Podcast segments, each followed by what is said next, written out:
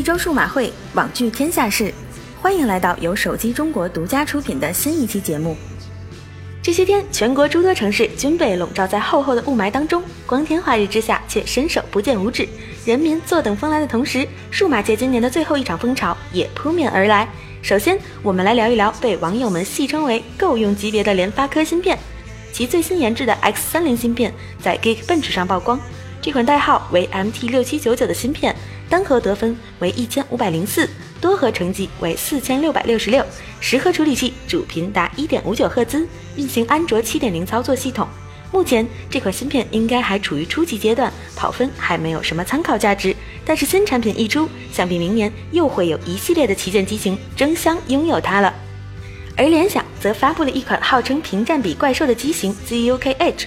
这款手机采用5.5英寸 1080P 全高清屏幕，搭载主频为2.35赫兹的骁龙821处理器，提供 4GB、6GB RAM 加 64GB ROM 的存储组合，配备前置800万像素加三星新一代1300万像素后置镜头。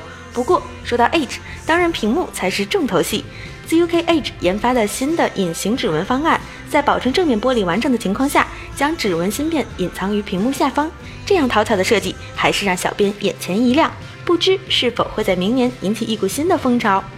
近期，无数人童年的回忆，亦或是心中曾经的机神诺基亚归来的消息越来越多。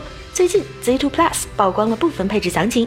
诺基亚 Z2 Plus 搭载骁龙820处理器，拥有 4GB 内存，预装 Android 6.0.1系统。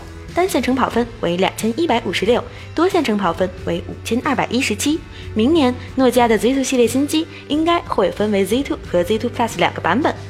除了 DVC，诺基亚还将在明年推出采用五点二英寸和五点五英寸两 K 的触控屏，搭载骁龙八二零处理器，配备蔡司镜头的两款新旗舰。另外，传闻诺基亚 Z2 Plus 可能会在国内首发，小伙伴们激动吗？除此之外，诺基亚宣布已经在美国德克萨斯州东区法院和德国慕尼黑、曼海姆、杜塞尔多夫地区法院对苹果提出了起诉，称苹果侵犯了诺基亚的三十二项，包括显示屏、用户界面、软件、天线、芯片组及视频编码等各种领域技术专利权。不过，目前诺基亚还没有给出进一步的说明。但要说大诺曾经在手机市场以及专利领域的霸气地位，也许这次回归真就要搞点大事情了，让我们拭目以待吧。